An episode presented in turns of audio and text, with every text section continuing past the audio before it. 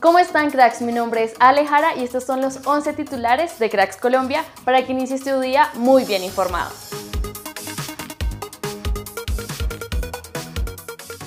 Ayer en el ascenso, Boca Juniors de Cali le ganó 2-0 a Valledupar, mismo resultado de Real Santander sobre Bogotá y Tigres al Quindío. Los otros que ganaron fueron Llaneros y Barranquilla. Falta un día para el debut de nuestra sele femenina en el Mundial Sub-20 y esto dijo Gisela Robledo en la previa del juego. Colombia está en su mejor momento, nuestra categoría también en su mejor momento, y contrarrestar a Alemania no va a ser fácil, pero tampoco imposible. Acá tenemos las cosas muy claras, junto a mis compañeras. Sabemos que es muy importante sumar los tres puntos comenzando este campeonato. Esto dijo María Isabel Urrutia, nueva ministra del Deporte, sobre la Liga Femenina en entrevista con la W. Hay un tema y nos toca unirnos todos en torno a la liga, porque esta exista. Si no, ¿cómo garantizamos a las mujeres a ser parte de esa liga profesional en un acuerdo bilateral entre el fútbol, que es una empresa, y el Estado colombiano?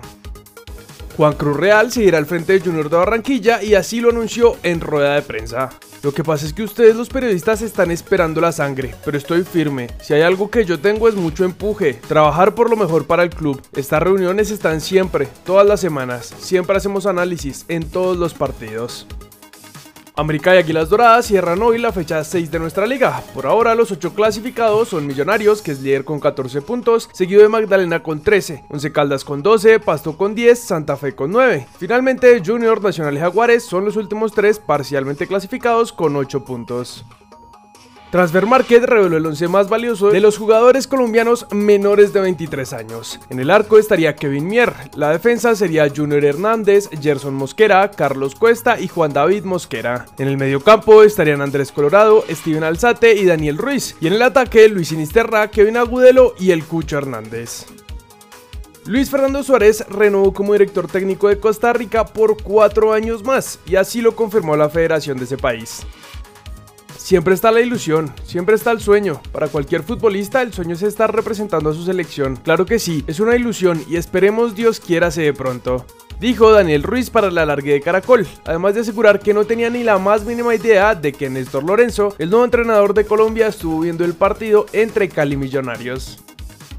Jason Murillo aún no tiene definido su destino. Sampdoria no ha recibido ninguna oferta por él y Calcio Mercato publica. De momento no hay ofertas reales por Murillo, por lo que el jugador también podría decidir quedarse en la Sampdoria, gozando de la confianza de su entrenador, Marco Giampaolo. El Chicho Arango se metió en el 11 ideal de la jornada en la MLS gracias al doblete ante Real Salt Lake y la asistencia que le puso a Gareth Bale. Actualmente es el jugador más influyente del equipo junto a Carlos Vela con 14 intervenciones directas en goles.